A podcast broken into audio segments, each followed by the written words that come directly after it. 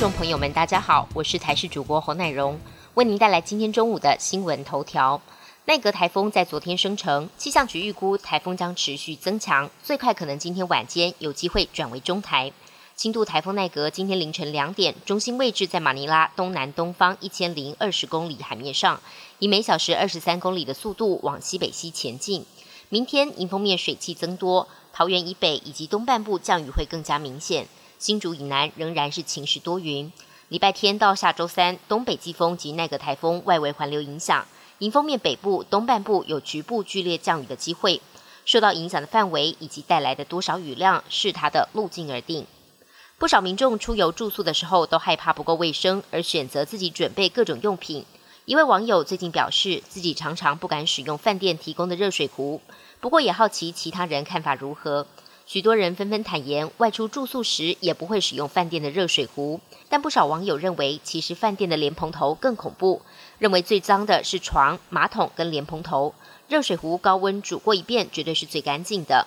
枕芯、床垫久久才清一次才是最恶心。另外，也曾经有不少房屋说明，最好不要使用饭店的杯子及热水壶。疫情指挥中心宣布，从十一月一号起，提供十二到十七岁的青少年接种莫德纳双价疫苗追加剂。台北市卫生局表示，今天起可以前往北市预约平台预约接种，可选择剂次分别为第三剂以及第四剂，与前一剂的接种间隔至少要八十四天以上。另外，曾经确诊者也必须要间隔三个月。预约日期从今天上午九点到晚上九点为止。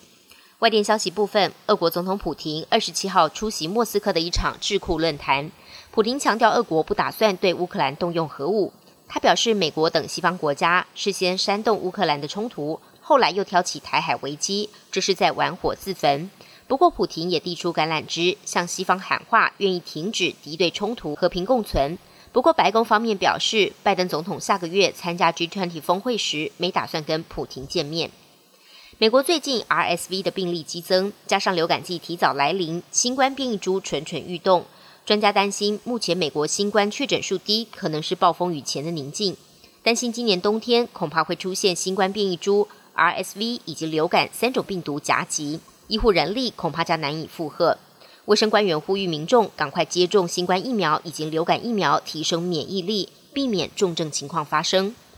上个周末，美国加州海滩又发现了死亡的大赤鲸，这已经是今年以来的第四次。加上隔天，加拿大卑诗省的海边也发生相同悲剧。由于大赤鲸通常被科学家视为是判定海洋生态环境优劣的指标，而这些死亡的大赤鲸都没有明显的外力伤害，却接二连三的神秘死亡。专家忧心可能是海洋环境恶化的警讯。本节新闻由台视新闻制作，感谢您的收听。